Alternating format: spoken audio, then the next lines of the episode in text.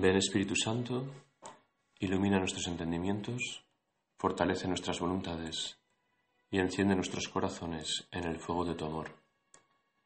Inmaculada Madre de Dios, ruega por nosotros.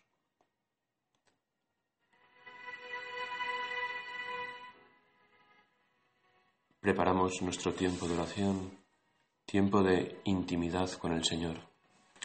Poder estar junto a Él sabiendo que nos escucha que nos acoge en su compañía, que nos comprende mejor que nosotros nos comprendemos a nosotros mismos. Qué regalo es poder hacer un rato diario de oración.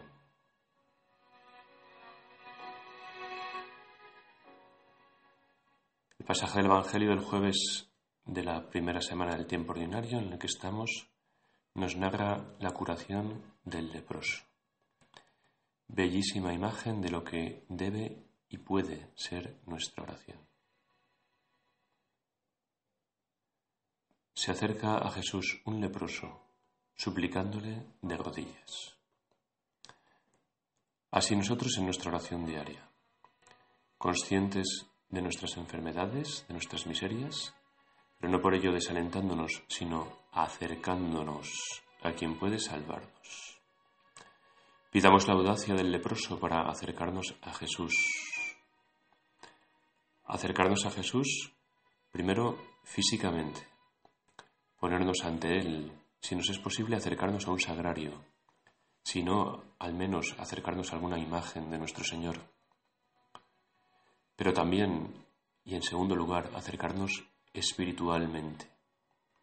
Que nuestro corazón, nuestra mente, nuestra imaginación, nuestra voluntad estén en la oración junto al Señor ya sabemos que es difícil tarea, pero el esfuerzo por mantenernos amorosamente junto al Señor ya es oración.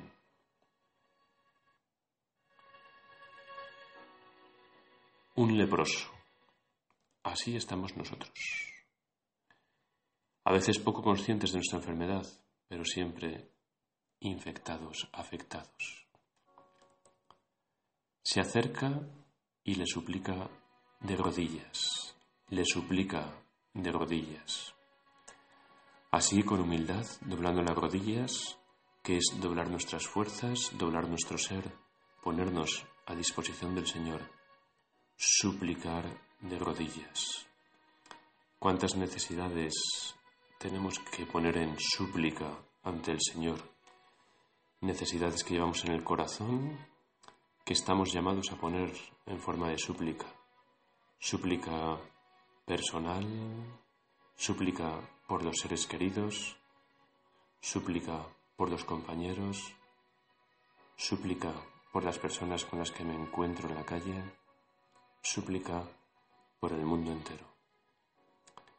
Así, acercarnos, de rodillas suplicar, y entonces nuestro Señor extendió la mano y lo tocó. Estamos llamados a ver con la misma sorpresa y agradecimiento al Señor en la oración, extendiendo la mano y tocándonos.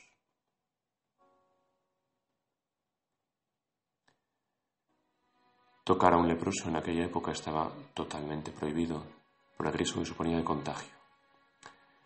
Jesucristo con este hecho muestra que no solo no se contagia, sino que sana.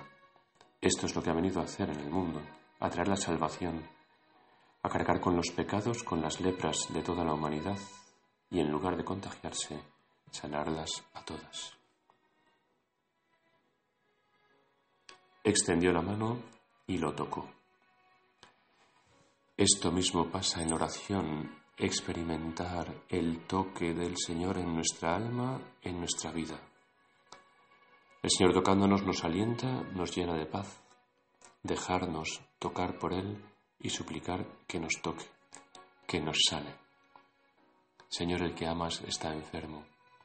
Extiende tu mano, Señor, y aunque totalmente indigno, toca mi miseria y cúrala con tu misericordia. En el corazón de la Virgen Madre nos situamos y desde este refugio seguro vivimos nuestra oración.